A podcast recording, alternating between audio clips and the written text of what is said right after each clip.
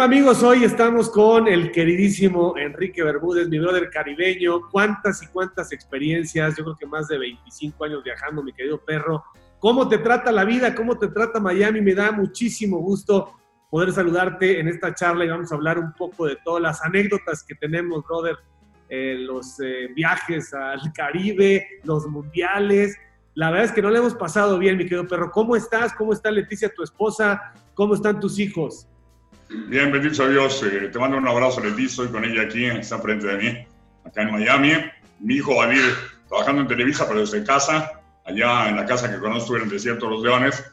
Y Jordana en Nueva York, donde afortunadamente ya está estudiando el liceo en comunicación, un posgrado de fotógrafa. Y bendito sea Dios, Nueva York hoy es el día más bajo de todos. Va ya recuperándose Nueva York. Se ha separado los cuatro, pero con la bendición de Dios, los cuatro unidos todos los días a través de la tecnología. Oye, mi perro, ¿y cuántas veces al día salen o quién sale? ¿Vas, ¿Estás trabajando en Univisión? ¿Sales a los estudios? Hago, mucho, hago mucho trabajo desde aquí, desde casa. Estamos trabajando de la siguiente manera. Salimos una semana, uno de mis, de mis compañeros es Paco Villa, brodercísimo tuyo y mío. Nos toca hacer programas, nos toca narrar partidos de, de I-Liga MX, hacer línea de cuatro, hacer diferentes programas durante una semana. Siete días, trabajamos cuatro gentes, son Paco, el profe Braca, Enrique Borges tu servidor. Y después, 14 días, hacemos trabajo desde casa, como ahorita lo estamos haciendo, a través de video, hacemos intervenciones en los programas y hay otros dos grupos que empiezan a trabajar y volvemos a ir 7 días y descansamos 14. Es la forma en que Univision nos está protegiendo a nosotros.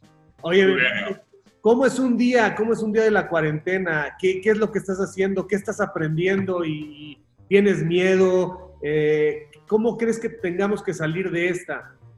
Bueno, miedo todo el mundo lo tenemos, pero yo soy bastante tranquilo porque eh, pongo mi vida en manos de Jesucristo. Con Leticia oramos todos los días. Eh, estamos bastante, bastante tranquilos. Eh, en ese sentido, aunque desde luego tienes miedo, cada vez que salgo pues salimos con todas las precauciones, guantes, doble careta, alcohol, salimos a hacer las compras, una vez le toca a Leticia, una a mí, lavamos todo, al entrar nos quitamos los zapatos, los desinfectamos, desinfectamos ropa, directitos de Leticia me trae en friega a mí, entrando y al baño, de o sea que me regaleo como tres veces diarias, pero muy bien. Y ejercicio estoy haciendo, fíjate que encontré unas mancuernas, a ver si Leticia me trae una, te la enseño, que son unos detergentes y con eso hago mis tríceps, hago rutina de tríceps, hombro, es decir, hago 35, 40 minutos de pesas, cosas que me gustan, y dejé de hacer como un mes, pero ahora desde los encontré llevo 20 días haciéndolo todos los días y en la noche cuando cae el sol, a eso de las 7, 8, salgo a caminar, vivo en un eh, cerrado, vivimos entre lagos, etcétera, y salgo a caminar entre los lagos 20, 25 minutos estoy haciendo para más o menos mantenerte bien, porque si no resulta que cada vez que vas a la cocina, mi tío Javier, voy por un vaso de agua y regreso con dos conchas, una ahogada y un sándwich de jabón, entonces imagínate para arriba, estoy esperando un poquito ahí. y el músculo tiene memoria, mi querido perro, ¿no? Sí, ahí andamos más o menos. A ti ya te vi el otro día haciendo unas banderas impresionantes. Vamos, el pan se lleva, fue tu padrino internacional en Suecia.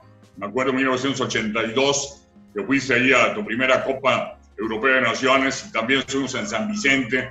Me acuerdo que Gerardo Peña Kegel se rajaba en el aeropuerto y Alarcón llegaba, un chavito, debutaste, si no me equivoco, Copa Europea 20, 21 años, no más. Sí, Fue bien, ¿no? Fue en el 92, 1992. 92, y tenías 20 años o 21, ¿no? Sí, tenía 22 años, sí, fue mi primer viaje, mi primer viaje contigo, con Lalo Treyes, con Teodoro Cano, con Juan Dosal, y efectivamente, tú eres mi padrino porque en ese momento yo estaba en Televisa y Gerardo Peña por alguna razón no llegó al aeropuerto y de donde estaba yo me dijeron, tienes tres horas para llegar al aeropuerto y feliz de la vida, imagínate, fue increíble. Ya habíamos ido al Mundial del 90, eh, obviamente en ese momento muy distinto el papel, porque yo iba nada más a radio con Roberto Hernández, no, con Roberto Guerrero, con Lalo Camarena, con Fernando Andere y con el Pablotas González. Pero tú ya en el 90, mi querido perro, pues que tú, tú naciste estelar en la televisión, mi perro, ya en el 90 ya rifabas cañón. En el 90 me tocó, sí, efectivamente, el Pablotas, mi brother. Ahora Fíjate, nuestro brother Robert es el, líder nacional de todos los gasolineros en toda la República Mexicana. No, tiene varios gasolineros, es un tipazo. Le mando un abrazo porque nos sigue. Yo me, a mí me tocó con Pepe Izquierda, que pasa descanse. Me tocó con el gordo Raúl Sarmiento, broderazo, mi querido Raúl, le mando un abrazo también, seguramente nos va a ver. me tocó con Esperra, Raúl Sarmiento, don Jorge Vieira, que era técnico de América, que acaba de fallecer el año pasado, con él me tuve mucha comunicación, y me tocó, eh, éramos nosotros, eh, Vieira, Raúl Sarmiento, Pepe Esquerra, mi querido Juan Pablo Romero y tu servilleta. Me acuerdo del doctor Juan Pablo Romero, se nos, se nos eh, enfermó varias veces Jorge Vieira, tenía cálculos en los riñones, y Juan Pablo iba a las 4 de la mañana, 5 salíamos a conseguir inyecciones y Juan Pablo lo inyectaba y lo curaba. Ese era el equipo que teníamos me acuerdo que narré mi primera final, fue esa en Italia 90, de radio. No, había narrado ya tres finales de radio. La de España 82 con Roberto Guerrero Ayala, la del 86 con Roberto Guerrero Ayala y Hugo Sánchez, y esa de 90 me tocó con Heriberto Murrieta, Alberto Murrieta y Raúl Cárdenas de la Vega. Éramos el equipo ya a partir de, de la siguiente 94, narré todas, todas hasta ahora, todas las finales eh, ahí empecé a narrar con Raúl Orbañados Marila de 94 y duramos muchas juntos hasta que vino Univisión. Ya con Luis Omar Tapia me tocó y ahora que regresé, me tocó otra vez con Luis Omar Tapia ya para ambas UDN. No, mi perro, es que. ¿Cuántos años llevas en esto? ¿50 ya? no tantos, no tantos, no tantos. Ya, ¿No me quieres ver de 87? No, no, no. voy a cumplir. Voy a nací en 1950. O sea, voy a cumplir ya 70 años. Estoy a punto de llegar al séptimo piso el 29 de agosto yo empecé a narrar, yo empecé a narrar exactamente, fíjate, mi carrera fue muy rápida, lo dice bien, yo le doy las gracias a Dios. Mi primera narración fue en noviembre de 76. Se enfermó un narrador en Guadalajara, en Canal 58, que se llamaba Nacho González, Javier, eh, y el dueño Manuel López Agredano, en paz descanse, papá del Pituco, que fue campeón con Chivas, y ya me visto que vienes de México, recomiendan un narrador. Lo necesito por mañana. Dije, pues yo como tú, yo había jugado fútbol en la Liga Interclub, la conozco muy bien con tíos suyos como Raúl, mi querido Arturo González Small, y entre otros Jorge Nava, etcétera. Habíamos jugado en un buen nivel en Fuerzas Inferiores de Necaxa. Dije, yo puedo, me dio chance. Y a los ocho meses de eso, me llama don Carlos Piquenin para narrar en televisión, y ahí aparezco con Roberto Guerrero. Y al año narro mi primera Copa del Mundo en Argentina, 78, o sea que sí, mi carrera, bendito a Dios, fue muy, muy rápida en ese sentido. 44 años, mi perro, y efectivamente recuerdas muy bien eh, que tú conociste a mi mamá eh, muy joven, tú eras mucho más chico, porque eran vecinos de mis tíos, los hermanos de mi mamá y mi mamá, junto con Jorge Nava, en la colonia del Valle, ¿verdad? Exactamente, en la calle Providencia. Yo vivía en Providencia 314 y enfrentito a cuatro casas vivía tu mamá, vivía tu tío Arturo, que es de mi edad, vivía Jesús González Small, que fue político importante en Acción Nacional, toda la familia, conocía a tu abuelo, que era el dueño, nos llevaba de chavitos a comer ahí a las chanrupas, pues por el restaurante ahí en Insurgentes, y, Álvaro, y de San Antonio, con tu abuelo, nos invitaba toda la banda, Jorge Nava. Antier me comuniqué con ellos, fíjate, con Jorge Nava, eh, con eh, Sandoval, Gordo Sandoval, eh, con Arturo, en fin, inclusive me han invitado varias veces para estar en contacto, lo que llamamos la banda de Providencia. Oye, mi perro, a ver, vámonos atrás en el tiempo. ¿Por qué tu padre, a quien yo pude conocer, tu padre fue también un importante líder, yo diría que no solamente político, sino social, presidente de la Asociación de Locutores de México, le gustaba la polaca, pero también tenía una gran voz y también fue locutor. Sí, cómo no. Eh, tengo un gran orgullo de que mi padre es inmortal, mi querido Javier, porque Cuauhtémoc Cárdenas, Solórzano, en aquel tiempo era regente, había regentes de la Ciudad de México, que era del PRD, lo hizo inmortal en la esquina de la W, en la, en la Plaza eh, Hubert, afuera de la iglesia, hizo un busto de mi padre, que dice Enrique Bermúdez Olvera, efectivamente ha sido el líder nacional de locutores más importante de la historia, cuatro gestiones, presidente de la Asociación Nacional de Locutores de México, el edificio de la Asociación de Locutores que está en Praga 40, la zona Ronce lleva, lleva su nombre, Enrique Bermúdez Olvera, y fue locutor de la XX, el XQ, de la B grande de México y de la W. No me acuerdo que de chavito, ¿qué te digo yo? 7, 8 años, corría yo por los estudios azul, oro y verde y plata de la W. Me llevaba mi jefe y me ponía yo a jugar, a acompañarlo en aquellos famosos programas de la hora del aficionado, la hora del puerquito, etcétera. Y después mi padre fue el que hizo en sociedad con, con Emilio Escarra Vidaurreta, que le dio esa oportunidad de hacer los arcones navideños W. Ya está a la venta el arcón navideño W que contiene chocolate, cerezo y rompope Santa Clara y una licuadora. Es un negocio de papá de 30 años, era un gran publicista, que los señores Azcarra le dieron la oportunidad de tener muchos años hasta que falleció. Oye, pero ¿cuándo supiste que ibas a ser comentarista? Porque en la juventud, en tu juventud eras rebelde, rockero, eres una persona que no, no quería ser convencional, siempre has sido muy original, muy auténtico. Eras, eras, eras tremendo de chavo, mi querido perro. Era bravo de Milwaukee, me quiero Javier. sí, sí, me tocó vivir a mí el, el hipismo. Yo fui hippie, de corazón. Aunque no lo crean, traía la greña hasta los hombros, hacíamos teatro. Teníamos un grupo lleno del valle que se llamaba Aún el Flores, el Quinté Mágico, y hacemos un teatro subversivo. ¿Quién a esa edad de chavo de 18, 19, 20 años no fue marxista, leninista? Buscaba la, justicia social, algo, justicia social, algo que sigo buscando hoy día. ¿eh?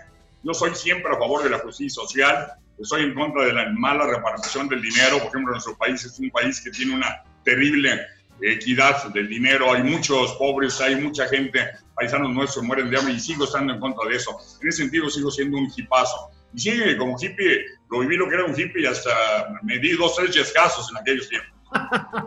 Sí me tocó vivir eso y, te digo, sí me tocó y yo quería ser futbolista.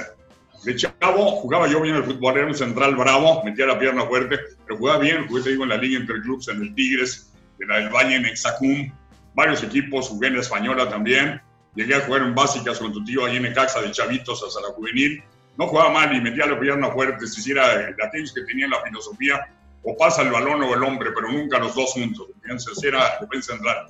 Y lo del locutor vino eh, por mi conducta, de la que hablas, y me apunté a ¿sabes qué? Hasta aquí, se acabó. Te vas a chambear. Y me acuerdo que consiguió champa en León, Guanajuato, en la XRW Radio Olímpica 1390. Tenía yo 17 años y 4 meses. O sea, tuve que trabajar con un permiso de locutor porque no había cumplido los 18. Y ahí terminé mi último año de prepa, allá en León, Guanajuato me acuerdo que anunciaba ya los Beatles, George Paul Jr. dijo, los Beatles debía conocer mejor para que le saquen ahí brillo al guarache, mis brothers. Y empecé ahí de locutor y de ahí me fui a Guadalajara, Canal 58, también como locutor de rock, me llamó Manuel porque le gustó. Y de ahí vino la oportunidad que platiqué yo en la televisión como narrador. Es decir, eso ya fue cuando tenía yo 25 años. Pero antes tuve una carrera de 6, 7 años de locutor caminero, de rock and roll. ¿Y estuviste en Avándaro, perro? En banda me tocó estar, sí, pero como uno de los miles, ¿eh? Ahí me acuerdo que uno de los organizadores, ¿sabes quién fue? Justino, ¿no? Fue don Justino Compeán, presidente de la federación, fue uno de los organizadores, organizadores, la banda, y sí, sí me tocó vivirlo. Ahí con mi greña y entre miles, me tocó vivir a banda en grupos sensacionales que tocaron ahí, maravillosos, sin duda alguna, lo recordamos. El día más fuerte de la juventud mexicana, de la juventud rebeldona, eh, hipesca de aquellos tiempos, nos reunimos en la banda, fue impresionante. Fue como el, ¿Y luego cómo llegas a Ciudad de México? A Ciudad de México, regreso de León, Guanajuato, cuando era locutor, y de Guadalajara. Regreso porque me llama Canal 13. Yo trabajé antes en Televisa, todo el mundo me ubica con Televisa, donde yo fui compañeros, vivimos grandes historias. Pero yo antes de ganar en Televisa, mi primera televisión fue el Canal 13. Mi padre, que era amigo del que era director de Canal 13, ya quería que me regresara, porque mi mamá estaba muy triste, y desde los 17 años hasta los 24, 25 fuera sin verme. Me voy y trabajo de locutor en el Canal 13. Teníamos un noticiero que se llamaba Él y Ellas, donde yo era el hombre y era un noticiero de deportes. Y ahí trabajaba yo con eh, varias eh, locutoras muy buenas aquellos tiempos, entre ellas Mayra Herrera, la hija de Guillermo Herrera, de que el famoso reportero de Nota Roja de Jacobo Saludowski, y otras más, Amanda Martínez, etcétera. Y ahí empecé también mi, eh, carrera de cronista deportivo antes del radio en Guadalajara, porque ahí a los 22 años más o menos empecé a narrar fútbol allá para Canal 13, fútbol de llano, y empecé a narrar automovilismo con Rodolfo Sánchez Noya. Narrábamos los grandes premios allá de México, narrábamos Trans Am, Mustangs, ya sabes, eh, los, los premios de, México que fueron famosísimos, me tocó narrar varios. Empecé a narrar fútbol también, eh, de llano, no de primera división, pero ahí fue mis pininos en el Canal 13, estaba en Mina, allá en el centro de la Ciudad de México, Mina 40, si no me equivoco. Y ahí fui compañero, ¿sabes qué? De Jorge Saldaña, aquel histórico Jorge Saldaña, ¿te acuerdas? Cultísimo, aquel veracruzano. Ahí yo hacía deportes con él. ¿Y no estaba José Ramón ya ahí? No, cuando yo salgo, al año y medio que yo salgo, llega José Ramón. A mí me tocaron compañeros como Jorge Corio Ortiz, que era un periodista connotado que hablaba de deportes como voleibol, atletismo, etcétera y que era previsto de, ovaciones. Eh, me tocaron varios, me tocó desde José Ramón, me tocó eh, ¿Te acuerdas aquel que presentaba Deporte B? Sí, eh, ay, sí, sí, sí. No, Poblano. No es Alberto Fabris, no, es un... Alberto Fabris, Alberto Fabris el Toro. Él me tocó, él ah. fue el que me tocó. Alberto Fabris el Toro, fue mi compañero. Y al año y medio que salgo de, Canal 13 llega José Ramón, o sea, no, no compartimos ahí. Pero el que decía esto es Deporte B, ese no es Alberto Fabris, ¿no? Eso es Deporte B, si era Alberto Fabris del Toro, ¿no? Híjole, no me acuerdo. Tengo la idea de que era otro señor canoso, muy buena onda, pero ahorita lo, ahorita lo checamos. Que era Fabris era canoso, ¿te acuerdas? Sí, sí, sí. Él es Alberto Fabris del Toro. Y de ahí, Enrique, ¿a dónde te vas? O sea, ¿por qué, ¿cómo es tu transición a tele? ¿Cuánto tiempo estuviste ahí? En el 13 poquito, como un año y medio, porque el sindicato de trabajadores en la industria de la radio y la televisión mexicana me hizo grilla. ¿Por qué? Porque mi papá, al ser presidente de la Asociación Nacional de Locutores de México, era rival directo de ese sindicato que en aquel tiempo encabezaba en paz descanse el negro Camacho, que fue el líder del sindicato famosísimo y que fue el hombre que construyó el estadio de la corregidora de Querétaro y fue gobernador de Querétaro también. Y entonces tenían pique y salía ahí rasurado. Por eso salí de, Canal 13. Alejandro Lara se llamaba el de la voz. Alejandro Lara Licea. Alejandro Lara. Ese a mí me tocó. Fabris, Alberto Fabris estuvo de narrador ahí mucho tiempo. Y luego a Televisa, entonces, ¿cómo entras?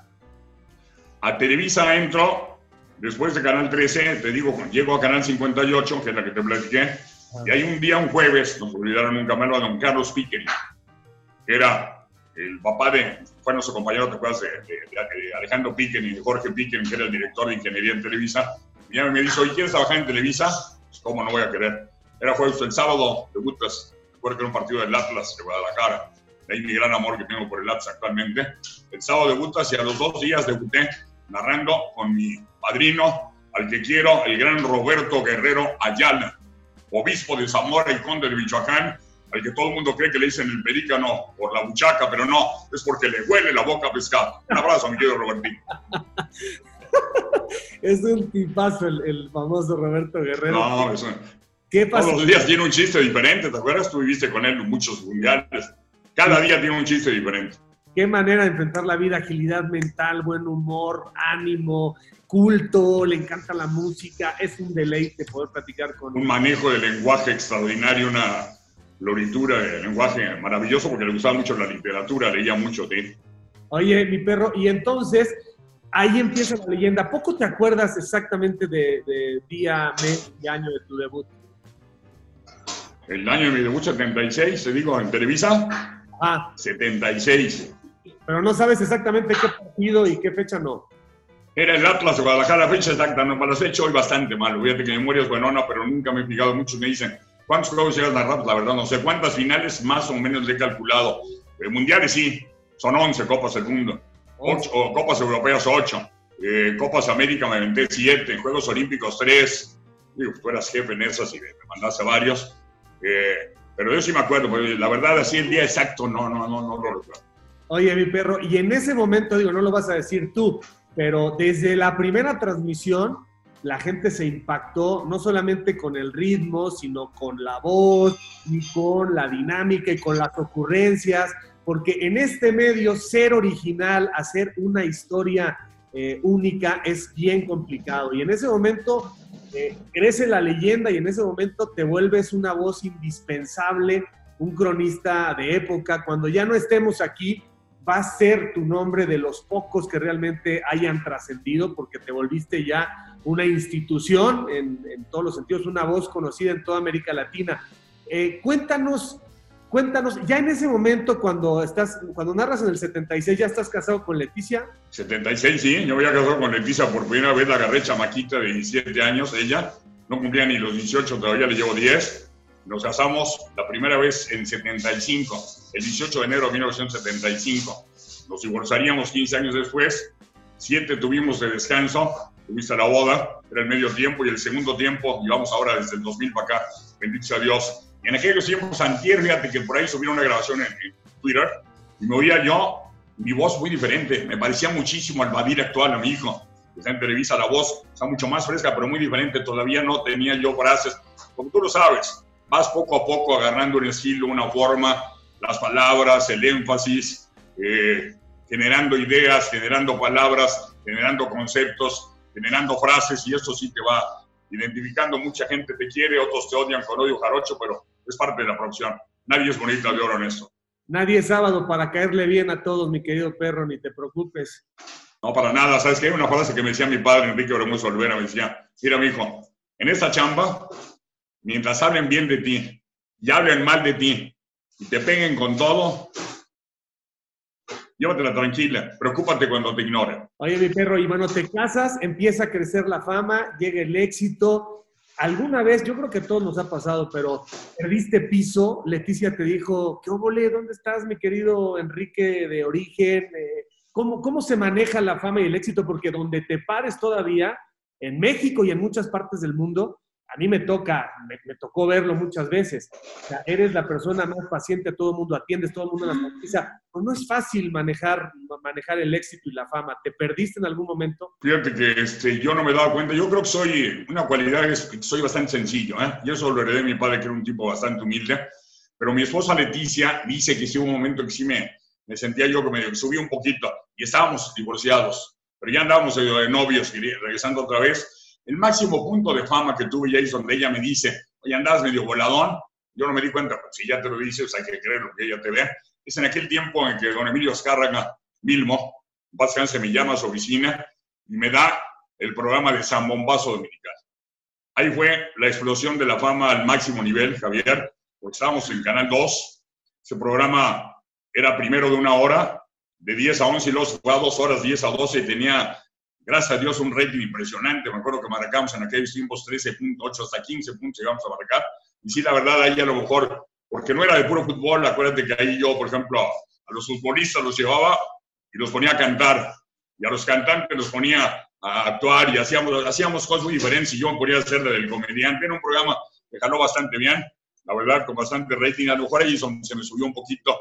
Y bueno, el momento difícil de la fama, mi querido Javier, es cuando la, cuando la milanesa se enfría, bro. Porque nunca he negado un autógrafo ni comiendo. Entonces me decía mi esposo, mis hijos, oye, estábamos comiendo y yo no lo niego. Y sí, cuando se enfría la, milanesa, ahí es el duro. Un momento difícil, pero bueno.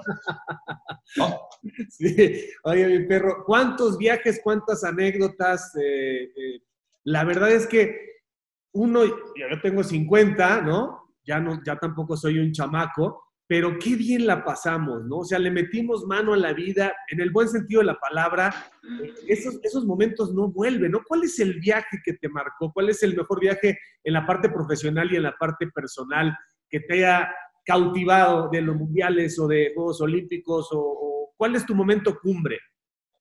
Fíjate que es muy difícil decir uno, Javier, porque hemos vivido tantos, pero a mí hablando de fútbol, el que más me impacta y recuerdo es la Copa del Mundo de Argentina 78 porque fue mi primera. La primera, y porque el ambiente que los argentinos le ponían al fútbol no se lo puso a nadie. ¿eh? He vivido 11 Copas del Mundo y nadie, nunca he visto ni con brasileños, ni con italianos, ni con españoles, ni con rusos. Sabe que en Rusia lo vivimos a un ambiente extraordinario. Los argentinos son únicos para vivir, para sentir esa pasión por el fútbol. Además era mi primera Copa del Mundo y me acuerdo que hacíamos cosas allá en del Plata, me tocó, eh, mis primeros juegos ahí era yo compañero, imagínate, Estaba Ángel Fernández, estaba Roberto Guerrero, estaba Carlito Peters en la compañía, Raúl Orbañanos Marín eran, y Nacho Treyes eran los de Canal 3 en aquel tiempo. Nosotros éramos Guerrero, Ángel Fernández que narraba los de Brasil, yo no narraba Brasil, Guerrero y yo narrábamos los de Italia, los de Hungría, los de Francia, me acuerdo, eran, eran los que nos tocaban y lo recuerdo mucho, pero son muchas, es muy difícil decir una porque la, yo he bendecido con estar en, no te había yo mis pasaportes, Javier, eh, 53 países, imagínate, no conozco ni México, no, no, digo que los conozco, he estado, porque además sabes que estamos y andamos hechos la raya de un lado a otro, sí, nos da tiempo para esos whisky lucas, para decir que, para que no, sí, sí, pero, pero la verdad chambeamos, ¿no? Sí, pero no, esos momentos son inolvidables, yo creo que, eh, te digo, la pasamos muy, muy bien. Cuéntanos cuando, cuando te llama el señor Azcárraga, ¿ya habías platicado con, con el Tigre? Cómo era enfrentarse al tigre, platicar con el tigre, que además a ti te trató siempre increíble, ¿no? Eras una estrella, eres una estrella del canal de las estrellas, pero en su momento eras un rockstar auténticamente. Fíjate que cuando él me llama, no lo era tanto, ¿eh? A mí me sorprende mucho, pero mucho, porque yo al tigre lo conocía igual que tú, lo saludábamos y yo, Enrique, hasta ahí. Mi papá y él sí fueron cuates. Papá y él echaron, llegaron a echar un trago juntos y todo. Mi papá era contemporáneo de Emilio Escarga, mismo, más cáncer. Eh, pero a mí, lo impactante es que un día estaba yo, te voy a recordar exactamente, en un lugar de Monterrey, comiendo un cabrito, en el Rey del Cabrito, con Octavio eh, González, que era el director de FAMSA. Yo fui locutor de FAMSA 18 años. ¿Cómo no? Esa FAMSA comí, comí con manteca, brother. ¿Cómo era, ¿cómo, era, ¿Cómo era el anuncio de FAMSA? ¿Cómo decías? FAMSA, siempre líder. En FAMSA nos comprometemos a que pague menos. Garantizado. Hacíamos muchos anuncios, pero fue de maravilla porque trabajé 18 años, imagínate. Tuve una beca maravillosa, claro. También déjame decirte que yo a FAMSA, cuando llegué, tenía, no sé si eran como 150 tiendas, igual tener 600, 700, me tocó el crecimiento de FAMSA y colaboré, participé con mi granito de oro porque era su vendedor estrella, así me decía don Humberto González, el dueño, usted es mi vendedor estrella la televisión. Pero regresando a lo que estábamos tomando, me llama a ese, por eso viene la, la cita de FAMSA, me dicen del barra, de la barra, quiero una llamada. ¿Sabes quién era que me estaba llamando? Jacobo Saludowski. Jacobo. Y entonces Jacobo me dice, señor Bermúdez, creo que para usted vienen cosas muy buenas. Mañana a las 12 del día tiene que presentarse en la oficina de Emilio Ascarga Milmo en San Ángel. Yo al otro día tenía que agarrar FAMSA, le dije Octavio, me dijo Octavio, no, no, bronca, vete. Me fui de volada, al otro día conseguí el vuelo a las 9, llegué al aeropuerto pues con el mismo traje, pero no me quedó de otra, sin bolear zapatos, nada de la oficina y el señor Ascarga. Me recibe, no se me olvide, me dice, mira, está yo mis números de, de ratings, me encuentro a Memo Ochoa, me encuentro Jacobo, Lolita Ayala, y aparece un cronista, o sea, tú, güey, no se me olvida, güey, apareces ahí, te quiere mucho la gente. Me ha sorprendido, eso me dijo el señor Escarga, viendo a los ojos. Y yo lo veía a los ojos y de repente un momento me dijo, oye, la verdad es que pocos se me quedan viendo a los ojos, ¿eh? Qué bueno, porque pocos bajan la mirada. Eso me gusta, me dijo, no se me olvidará que me dijo el tigre. Más que era un señorón extraordinario. Lo quiero mucho al señor Escarga. Entonces me dice, ahí te va, óyeme, agarra y a su eh, jefe, que era un doctor, que era su mano derecha, le dice que no me llame nadie. Me acuerdo fue una hora y veinte, él y yo hablando. Me dice, hay gente que nunca a ir a, a las grandes playas, quiero que tú los lleves. Hay gente que nunca va a ir a Guanajuato, a las momias, etc. quiero que tú los lleves. Hay gente que nunca va a ir a Chihuahua, a las montañas de Chihuahua, quiero que tú los lleves o sea, me da la idea de que él quiere que a través del programa que me estaba dando, después le pusimos a Bombazo Dominical, yo al pueblo de México, al enorme pueblo de México, al que no tiene esa posibilidad económica de viajar, viajar a través de ese programa. Mm. Y así nace, y así viene la oportunidad, y, la verdad es que tuvo bastante éxito, pero luego le metimos un poco de fútbol. Yo dejé el fútbol, yo narraba nada más un equipo, y cada 15 días, y era tu equipo, Cruz Azul. Era el único equipo que narraba ya en ese tiempo de Bombazo, que fueron 14 meses lo que pusimos al aire. Imagínate, 14 meses, un exitazo ese, ese programa que fue como una escala en tu vida. Oye, Enrique, una pregunta. Eh, pasaste, como bien dijiste, ya has sido compañero de narración de Juan Dosal, Gerardo Peña, de Ángel Fernández, de Raúl Orbañanos, de Luis Omar Tapia. Alguna vez narrábamos tú y yo cosas, ahora estás con Paco Villa, en fin, todo mundo, no sé si estoy omitiendo a alguien más, pero creo que también trabajaste con... Contigo hicimos, no, bueno, no le hagas al humilde, brother. Tú y yo hicimos partidos importantísimos, finales de Copa del Mundo, de Copa Europea. Hicimos muchísimas cosas. Tú y yo fuimos compañeros de acción. Esa es muy buena, déjame contártela rápido. Porque era un viernes en la noche y me llama Benjamín Hidalgo. Dice, bueno, ¿nos puede ayudar el domingo en acción? Le dijo, mucho gusto. Y de ese domingo me quedé 11 años en acción. 11 años. Hasta, que vino la oportunidad de, de, San Bombazo, que ya no podía hacer las dos cosas, porque en San Bombazo trabajamos toda la semana. Viajamos a Sonora y hacíamos reportajes todos los días de lo que era Sonora y otro día Michoacán. Entonces ahí dejo. Pero en esos 11 años, en narraba Juan. Me quedo yo en vez de Juan y de ahí fui compañero tuyo, fui compañero de mi querido Gerardo Peña Kegel, fui compañero de Laro Camarena, eh, fui compañero de Raúl Pérez, de Jorge Pietrasanta, con todos ellos hice acción era el programa estelar, y sigue siendo, ¿no? Creado por Emilio Díaz Barroso, Azcárraga, el güero, el güero Emilio. También trabajaste con Roberto Hernández, trabajaste con Luengas, ¿llegaste a trabajar? No. Sí. Con don Fernando Luengas me tocó trabajar en dos mundiales, que fue Argentina 78 y España 82. En España 82 tuve el gusto y el honor, yo lo admiraba mucho a Fernando, para mí era el dos después de Ángel Fernández en aquellos tiempos. Yo era un chavo, o sea, estamos hablando de 82, un chavo respecto a Luengas, o sea, yo tenía 80, 31 años, 32 de edad, y Luengas debe tenido 45, 48, 50 por ahí, y con él narré la final la Copa del Mundo. Luengas, el Che Ventura comentarista y un servidor. El Che Ventura, lo recordamos con tanto cariño, simpaticísimo. Pero todos estos compañeros, no me menciones a mí, yo sé que, yo sé que la cotorreábamos muy bien, la pasamos increíble, aquellos viajes a Suecia con José Luis Trejo, que andaba por allá casado con una alemana, Teodoro Cano, te acordarás, Juan, eh, eh, en fin, Lalo Treyes, que era un personajazo. Pero hiciste una man con quién te sentías muy cómodo como compañero de vida, compañero de cuarto, viajes, etcétera, porque sin menospreciar a nadie, pues hay más empatía con algunos que con otros. Bueno, yo yo muy bien con todos, pero sin duda con Juan Dosal hicimos una gran pareja, años y años y años, y sin duda mi compañero con el que hice, imagínate, 13 años, desde un 2013, en Las Palmas y en Florencia, que narramos selección mexicana contra España y selección mexicana contra Italia, durante tres años fuimos los compañeros de selección nacional y tú lo sabes con un gran éxito, Raúl Orbañanos Marín. ¿Todavía ves a Raúl? Sí, cómo no. Lo veo, nos echamos nuestros visitos, nos comunicamos por teléfono, seguimos siendo grandes amigos. Creo que Raúl es un tipazo, tú lo sabes, un tipo simpaticísimo, muy derecho y tenemos una, una muy buena amistad. ¿Y a Juan ya no lo ves? A Juan lo veo poco, pero cuando lo veo le digo, ¿qué huele mi general? le da mucho gusto y me ha invitado a comer a su casa. Hemos estado ahí en su casa muchas veces con él y con Rebeca, su esposa, y con los juniors. O sea, Juan es un otro broderazazazo, sin duda alguna. Con Roberto Hernández Jr. tuve muchos partidos también. Roberto Guerrero Ayala, ¿qué te digo? Pues es mi padrino, con ese sé todo.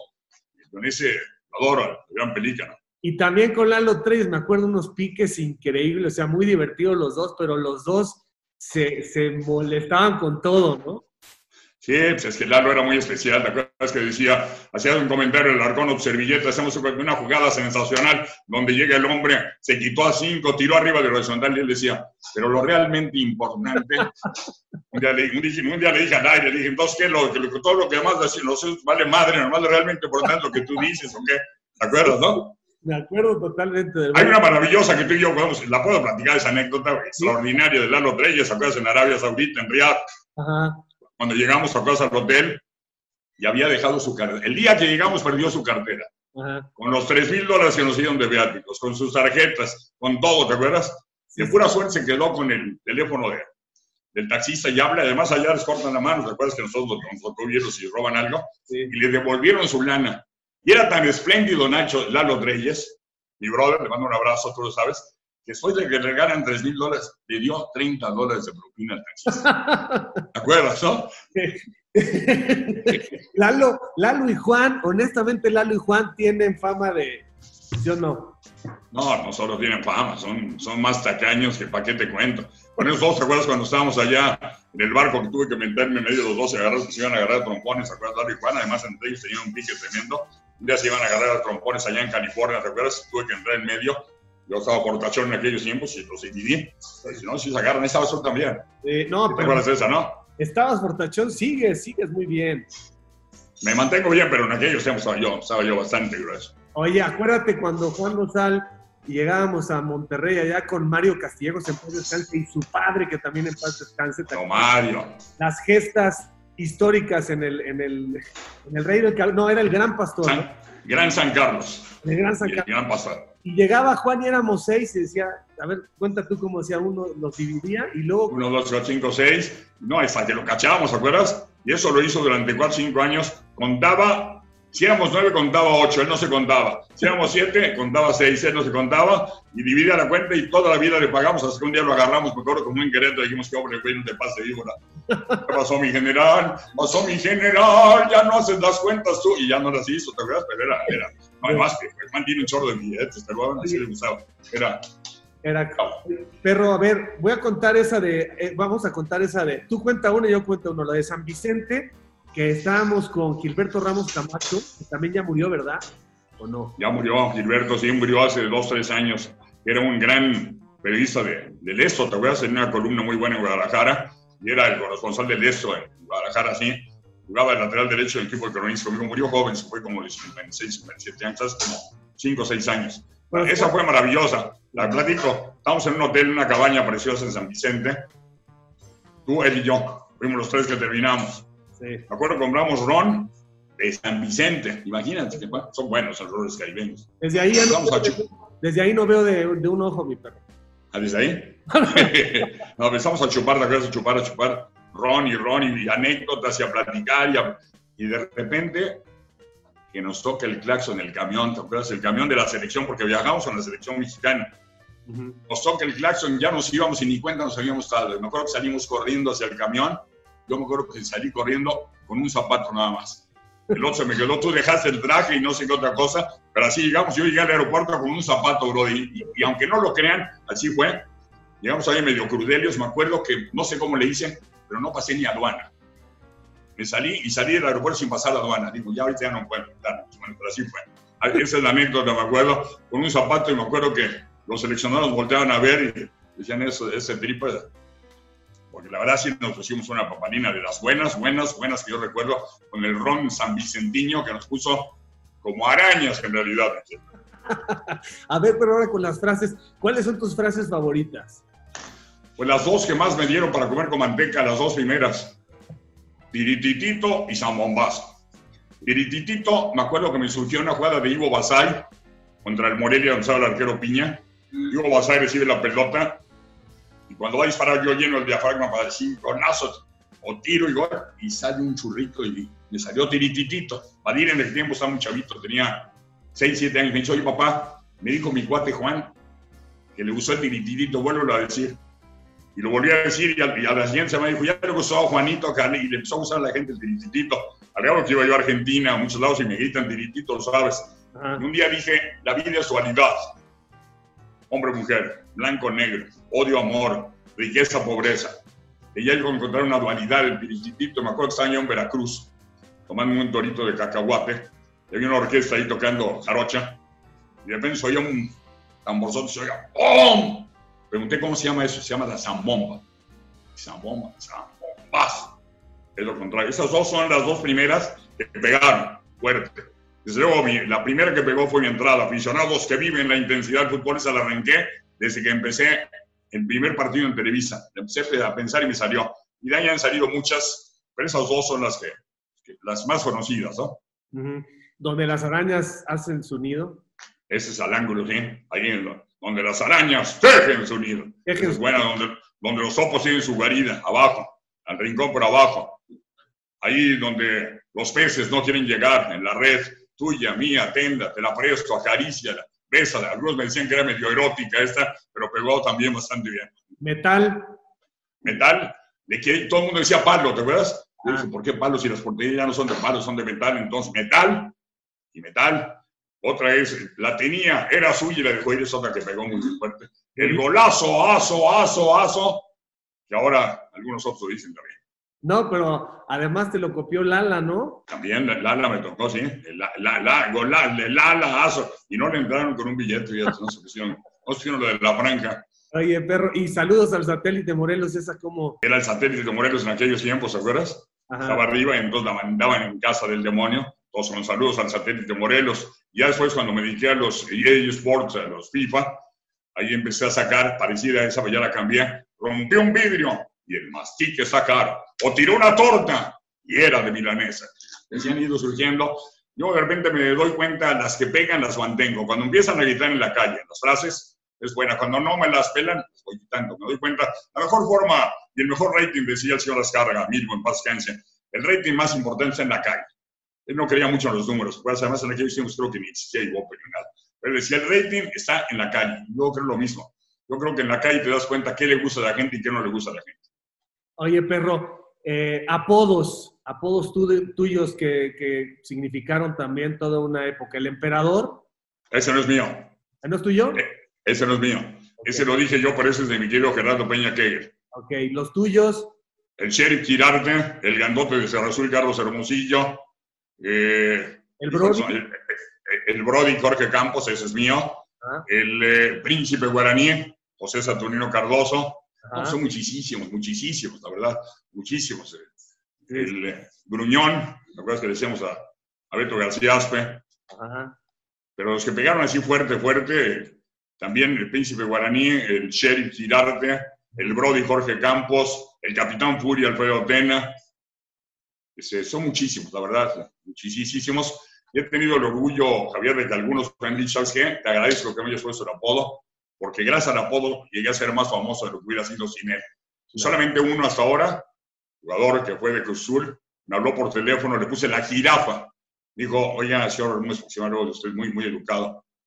Le suplico que no me diga, porque mis, mis cuates ya me traen en friega con eso, y dejé de decírselo. Francisco Gabriel de Anda, la jirafa, y nunca más lo podría decir, porque nunca he querido ofender, Javier, con apodo, sino al contrario, hacerlo simpático que le llegue a la gente. Hay mucha gente que me critica y me pega con todo por poner apodos. Dicen que, ese, que no es sacerdote, pasar bautizando, que, pero yo creo que es parte del folclore y lo heredé yo además del que es mi ídolo en la narración. Yo tengo un ídolo, Ángel Fernández Rugam. Para mí el mejor narrador que ha tenido México en toda su historia, sin duda alguna Ángel Fernández, era mi ídolo, yo lo oía y él era un hombre que ponía unos apodos maravillosos y de él heredé algunas cosas y algo de mi sello en particular lo tengo sin duda con la prensa de Ángel. Yo creo que Ángel y tú son indiscutiblemente los mejores narradores que han existido en la historia de los medios de comunicación. Y te voy a decir una cosa, eh, mucha gente eh, sabe perfectamente que tú pudiste hacer tu propia historia, porque Ángel fue primero y cuando uno es el segundo en el tiempo, puede ser muy fácil decir, ay, es que estés haciendo exactamente lo mismo. Yo creo que tú escribiste tu propia historia y, no, no lo copiaste ni fue tu intención. Creo que son dos estilos muy originales y yo creo que son los dos históricos y por mucho eh, en, la crónica deportiva. Y te lo digo si estuviera aquí cualquiera de los otros grandes narradores de la historia, o sea, porque eh, hacia atrás en el tiempo, en los 60, que éramos muy chavos, había grandes voces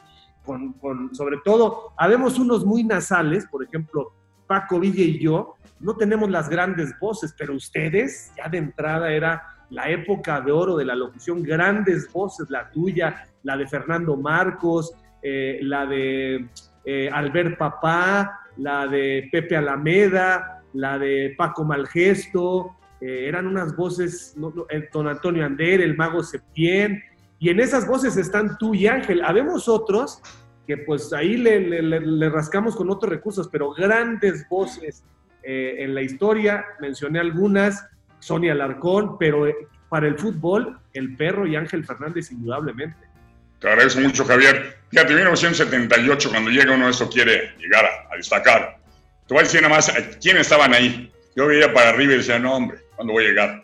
Roberto Guerrero Ayala, Roberto Hernández Jr., Ángel Fernández, Fernando Luengas, José Rogelio Esquerra, otra voz impresionante, el de León Guanajuato, Fernando Marcos, ¿no? Eran, o sea, veías y eran narradores históricos, sin duda alguna, y Che Ventura, bueno, ya era comentarista, eh, y después los chavos en el 72, ¿sabes quiénes éramos los chavos? Juan Sal, que me lleva a mí como 6, 7 años, si no es que 8, yo, y digo, perdón, Peña, al que le llevo como 4 o 5 y yo, éramos los tres jóvenes. Cosal, Peña y un servidor en Argentina. Los demás eran puro narrador consagrado. Gerardo Peña también tuvo una época muy buena, no sé dónde anda Gerardo, andaba enfermo, lo hemos buscado pues para saludarlo, porque yo entro a ECO gracias a Gerardo Peña y me toca una Copa Europea y empezar a narrar gracias a Gerardo Peña. ¿Qué quiere decir lo de gracias? Pues que él no pudo estar en esos dos eventos, pero él siempre me trató muy bien, yo le tengo mucho aprecio, pero no he podido dar con él, este, con, con el gran Gerardo Peña. Oye, Enrique, una pregunta. ¿Qué piensas, qué piensas de Cristian Martinoli? Que es un gran narrador, sin duda alguna. Gran, gran narrador. No hace mucho hicimos un comercial y yo acá en Miami. Tuvo que viajar él aquí porque fue el año pasado, año seis meses, porque yo no podía viajar a México. Perdón, porque estaba yo en el trámite de mi residencia para Estados Unidos y no podía ir viajar. Y él vino y tuvo un éxito de unos jugos, para no meterte gol, pero jaló tremendo tengo buena relación con él, con Luis García. Me parece que es un extraordinario narrador. Me parece que ha generado un estilo diferente, que le gusta a mucha gente, a otros no.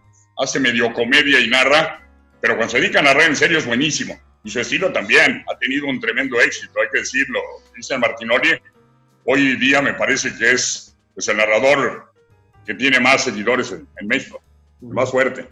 Oye, perro, y cuéntanos por qué eres del Atlas. ¿Porque narraste al Atlas?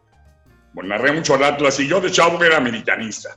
En los tiempos de, tu tío Javier, de tu tío Arturo y de Jorge Nava, también este, Jorgito te dice tío a ti, el hijo de Jorge Nava que estuvo con nosotros. Yo era en aquel tiempo el chavo americanista, porque papá me había llevado a ver jugar a la América, me acuerdo un América Oro, fue el primer partido que vi yo en mi vida, en Ciudad Universitaria. Y después Atlas, empecé a ver al Atlas cuando empecé a narrar, lo fui el primero y narré en el tiempo enorme del Atlas que jugaba el Gato Vargas, jugaba el Tinín Méndez, jugaba Rafa Albrecht, jugaba, imagínate qué equipo estoy diciendo, Bonifacino, jugaba el tucumano Rafa Alves, ya te dije, jugaba Pepito Delgado, Ricardo Chavanín, el Berna García, Mauri da Silva, Bel Verónico. Era un equipo impresionante. Me empecé a enamorar del Atlas y soy Atlas aunque gane. Los amigos del balón. El Atlas es un equipo que pues, no tiene títulos, pero tú lo sabes, Javier, juega muy bonito el fútbol. Últimamente ya no tanto, pero hubo un tiempo en que no era campeón pero mucha gente era Chiva y su segundo era el Atlas, era América y su segundo era el Atlas, era León y su segundo equipo era el Atlas, es decir, un equipo que le llega a la gente que cae bien, no hay mucha gente que odia al Atlas. Es un equipo agradable, simpático y ya me he vuelto muy, pero muy rojinegro. Hoy soy rojinegro a morir, aunque reconozco que de chavo fui americanista. Oye, mi perro, y en ese momento, en esas épocas, me hablabas de que era rockero, pero la gente no sabe qué instrumento tocabas, o eras el cantante, ¿no? No, yo era cantante, yo no tocaba, no tocaba ni la flauta. Pues. O sea, no cantaba, yo cantaba rock en aquellos tiempos, me tocó cantar rock con varios grupos, eh, con el Quinqué Mágico, que te decía yo, con el Poder Verde, grupos ahí de la del Valle, más bien grupos este, teloneros, nunca fuimos famosos, nunca llegamos a como los Duk Dudes en aquellos tiempos, o como Javier Batis, o como Love Army, Peace and Love, que eran los grupos grandes, Love Subdivision. Éramos grupos que lo máximo que llegamos es a tocar a fiestas, y me acuerdo que en una pista de hielo que había insurgentes, pero, pero sí, yo cantaba rock, y tú sabes que me gusta seguir cantando, pero era, era cantante en aquellos tiempos. Cántate la de Popotitos, ¿cómo era mi perro? Amor enteros de mi novia Popotitos, tus piernas son como un par de carricitos, y cuando van las fiestas la llevo a bailar. Tus piernas flacas se parecen quebrar, Popotitos no es un primor, pero baila que da pavor. A mi Popotitos yo le di mi amor, y se llama Leticia. Eso, mi perro. Que no está tan popotito, tiene buena pierna, es eso. ¿eh? Cuéntanos, bueno, y, de los grupos eh, ingleses y estadounidenses, Doors y los Stones, esa es tu onda, ¿no? Sí, los Rolling Stones, los Beatles, mis, jefes de jefes son los Beatles, pero los Rolling, Scream, mi grupo maravilloso, Ginger Baker, Jack Bruce y Eric Clapton, se llamaba Cream, La Crema, un grupo de los mejores que he oído en mi vida. Los Doors, tuve el honor, ahí sí, de ser telonero, ahí en Insurgentes, cuando Mario Olmos los llevó de los Doors. conocí a Jim Morrison. Con Jim Morrison llegué a, tomar un whisky, fíjate, juntos, y a Sarolón, Subidubi por ahí. Pero eso lo, viví, eso lo viví con Jim Morrison. Me tocó vivirlo con el gran Jim Morrison, uno de los honores más grandes de mi vida, porque era mi idolazo. nosotros teníamos el, grupo de teatro que se llamaba Una de Flores. Hicimos un, dos, tres actos ahí en ese lugar de teatro y después tocaron los Doors. Ese fue maravilloso, pero sí te digo, Cream, Rolling, Doors, eh, el tipo de grupos, los rockeros gruesos de aquellos tiempos. Eric Clapton, para mí, el mejor requinto que ido en toda mi vida. Eh, Jack Bruce, el mejor bajo, sin duda alguna. En fin, esos son primero mole. Oye, pero cuéntame, cuéntale a la gente, porque a mí ya me la contaste. Cuando estabas con Leticia, me parece que en la luna de miel y en el mismo hotel estaba Mick Jagger, ¿no? En el mismo hotel, eso fue, eso nos tocó a Leticia y a mí en el hotel Sotavento. Ajá. Eso fue en Cihuatanejo, en Ixtapas, Cihuatanejo. Ok. Me acuerdo que de repente estábamos dice y yo, todavía no estaba ni Badir, o Badir de meses, algo así, y empezamos a oler a petate fuerte. Le estaban quemando las pastas a Satanás arriba de nosotros. Mira, los Rolling Stones se habían rentado tres pisos de ese hotel y alcancé a ver allá al gran Mick Jagger. Ahí sí no te digo para qué te platico que conviví con él, porque me quise acercar y los seguridad me, sáquese de aquí, sáquese. Pero sí lo vi, ¿qué te Lo vi a 20 metros de mí, 25 metros. Eso lo recuerdo. Oye, Enrique, en la parte final de la entrevista quiero que me platiques de cómo está Badir y cómo está Jordana. Los hijos, los hijos se sufren, los hijos se gozan, los hijos duelen. Y a estas alturas de tu vida, eh, verlos sanos y verlos hechos, seguramente tu familia unida con Leticia, que además es interesantísimo lo de la ida y vuelta, ¿no? O sea, cómo, cómo dos personas, o sea, el hecho de que hayan, se, hayan separado tantos años y hayan vuelto eh, con tanta intensidad, quería decir que estaban hechos uno para el otro. Cuéntame de tu familia, cuéntame de, cómo está Vadir. Vadir ha crecido, se desespera, le pesa el nombre. Eh, ¿Cómo lo sientes? Jordana me parece que es mucho más artística y, trae su onda más, más humanística. ¿Y, cómo está Leticia? Platícame de tus tres amores. Bueno, Leticia muy bien, acá estamos juntos acá en Miami. Se está cocinando de maravilla. De, repente me hace unos salmones con verduras que no tienen idea. Cocina muy bien, estamos juntos. Eh, tenemos eh, aquí en Miami desde el 2013 para acá juntos todo el tiempo. Vamos a México. Ella yo muy bien, ella está, bendito Dios, muy sana, se mantiene muy delgada, muy bien. Eh, Badir, tú sabes el problema que tuvo de salud. Leticia le dio un riñón, pero está muy bien. Badir está luchando, es un tipo, no es porque sea mi hijo, pero es un tipo muy talentoso, muy, muy talentoso. Le ha pesado el nombre. Las oportunidades que recibe son muchos menos que otros por ser mi hijo, me queda claro. Eso le ha pesado, pero ha hecho cosas muy interesantes. Hoy, por ejemplo, en la pandemia haciendo cosas muy interesantes, reportajes. Él es muy creativo. Él es egresado del CEA, es actor, de hecho, hizo varias novelas, en una hizo más de 60 que capítulos de Velo de Novia con Juan Osorio. Cuando le vino esta enfermedad, él no quería ser cronista, y es cronista, lo tengo que decir, porque tú le dices la primera oportunidad, no se me olvida. Le dije, dale chance, le dice chance, y ahí va luchando, peleando, yo siento que va creciendo. El día que se decía narrar, creo que va a ser un extraordinario narrador. Hoy es un muy buen reportero, es súper trabajador, trabaja 10, 12 horas las series desde la casa o en Televisa, es muy creativo. La verdad es que está costando mucho trabajo, pero creo que la va a hacer y la va a hacer bien. Y es feliz, que es lo más importante. Y Jordana, dice en comunicaciones de la Anáhuac, allá la Anáhuac del sur, y ahora lleva, la estamos eh, patrocinando, lo estoy apoyando, lleva dos años ya de un posgrado de fotografía. Y cada vez, la verdad, me siento muy orgulloso de sus fotografías porque es muy buena fotógrafa. Ella es más, este, medio, dice que es igual que yo, medio hipiesca, medio bohemia. Ella, ella dice que no quiere trabajar para nadie, no quiere patrones, a ella le encantaría su cámara, es periodista también, viajar por todo el mundo y, venderle notas, revistas, a periódicos, a revistas y, de eso vivir, es lo que le gusta. Y ahí, la lleva más o menos. Badir no ha narrado porque no le han dado chance o porque él no se anima todavía. Badir lo, no le han dado chance todavía, pero ya, ya le dijeron que el manejo le dijo, también a narrar, dijo, ahí va, pero ya, ya ha hecho muchos partidos de comentario hizo cancha, contigo empezó a hacer cancha, le hice la primera oportunidad, me quedo con Tigres, y lo hace bastante bien, pero te digo, le ha costado trabajo, ya, le ha costado trabajo. Creo que cuando se anime a narrar es que dice, si, narro van a comparar contigo. Digo, ¿sabes qué? Que te comparen y supérame, güey. Tienes con queso para las tortillas. Yo creo que cuando se anime lo va a hacer muy, muy bien. Todavía está joven, tiene 3-8, entonces hoy hay bastante tiempo y además se lleva, tú le dices la oportunidad, ¿cuánto llevará? 10, 9, 8, 9 años trabajando ahí en Televisa. Sí, fácil. Yo salí hace ya cuatro y medio, casi cinco, entonces él ya llevaba ya unos... Como, como siete, ocho lleva así ahí, ahí luchándole.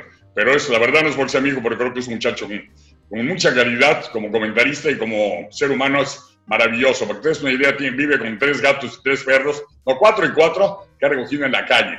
Los encuentra todos golpeados, etcétera, se los lleva, los cura. No, tiene un corazón del tamaño del mundo.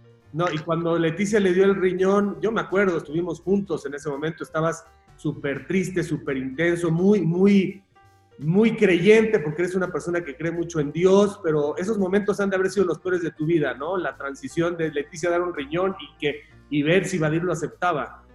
No, fue de lo más duro, no se lo deseo a nadie, pero gracias a Dios salió bien. Sí, estar ahí en el hospital y sabiendo que tu esposa, a la que amas, y tu hijo, tienes solo dos hijos y los dos están jugando la vida en ese momento, pues fue muy duro. Bendito sea Dios, ya el riñón tiene ocho años, va, va muy, muy bien. Tiene que tomar medicina toda la vida para evitar que haya un rechazo, pero gracias a Dios muy, muy, muy bien.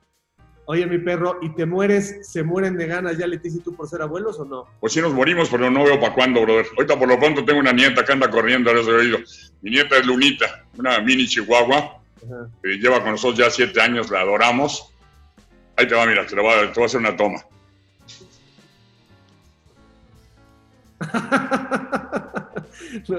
Está simpatiquísimo mi perro, ¿eh? Esa es Lunita, es Lunita. Es la nieta porque Badir y Jordana, pues no sé ni para cuándo. Son los dos, no, no, no veo para cuándo. Ojalá, me encantaría. Ojalá Dios me dé esa bendición. Yo creo que sí, mi perro, porque, bueno, ellos son muy especiales, pero son muy auténticos yo creo que te vendría bien de a Leticia, imagínate, a Leticia una nieta, bueno, un nieto la puede volver. No, seríamos, seríamos felices, la verdad, muy felices. Pero te digo, yo estoy a tres meses de llegar al séptimo piso. Y Leticia le llevo 10, que ya está por llegar al sexto, por ahí. Ya llegó al sexto. pero ahí andamos, contentos. ¿Vas a llegar a 70 y ya se quiebra uno más, mi perro? ¿Qué, ¿Qué sientes a los 70 años? ¿Es más sentimental? ¿Eres más abierto? Eres más maduro, ¿no? Eres más responsable, eres más mental, buscas acercarte más a Dios, acercarte más a tu familia, buscas cada día ser un mejor ser humano, con compañeros, no tener enemigos. Las enemistades son odios, son y el odio y el rencor te lleva al cáncer y las enfermedades. O sea que yo trato de no odiar a nadie ni estar mal con nadie. Si hay quien me odia, pues es su bronca, no es, no es mía. Pero tratar de ser cada día mejor ser humano, Javier, es lo que busca uno. Yo creo que los años se dan eh, la sabiduría y la experiencia para eso. Mi querido Enrique, mi cariño, ya sabes que te quiero mucho, que te respeto mucho. Hemos tenido muy buenos momentos y pues eh, cuentas conmigo y tu familia puede contar conmigo este, siempre. Ojalá que nos viéramos más. Muchas gracias por este tiempo. Creo que a la gente le va a resultar enriquecedora la conversación donde nos has, y te lo agradezco, eh, abierto tu alma este, para toda la gente que nos ve. Sabes, Javier, te quiero mucho, tú lo sabes también, te quiero mucho. Recuerdo tus 40 años, que tuve el orgullo de estar ahí cuando te cantó un brother mío, al que admiro mucho y que te cantó, mi querido Napoleón, y que hiciste una fiesta extraordinaria en Napo, que es mi cuatote de toda la vida fue, no recuerdo, 40 años maravillosos y recuerdo que me dijiste, aquí están solamente mis amigos. Yo fui uno de ellos, me da mucho gusto. Gracias, carnal. Te mando un abrazo y un beso para Leticia, por favor.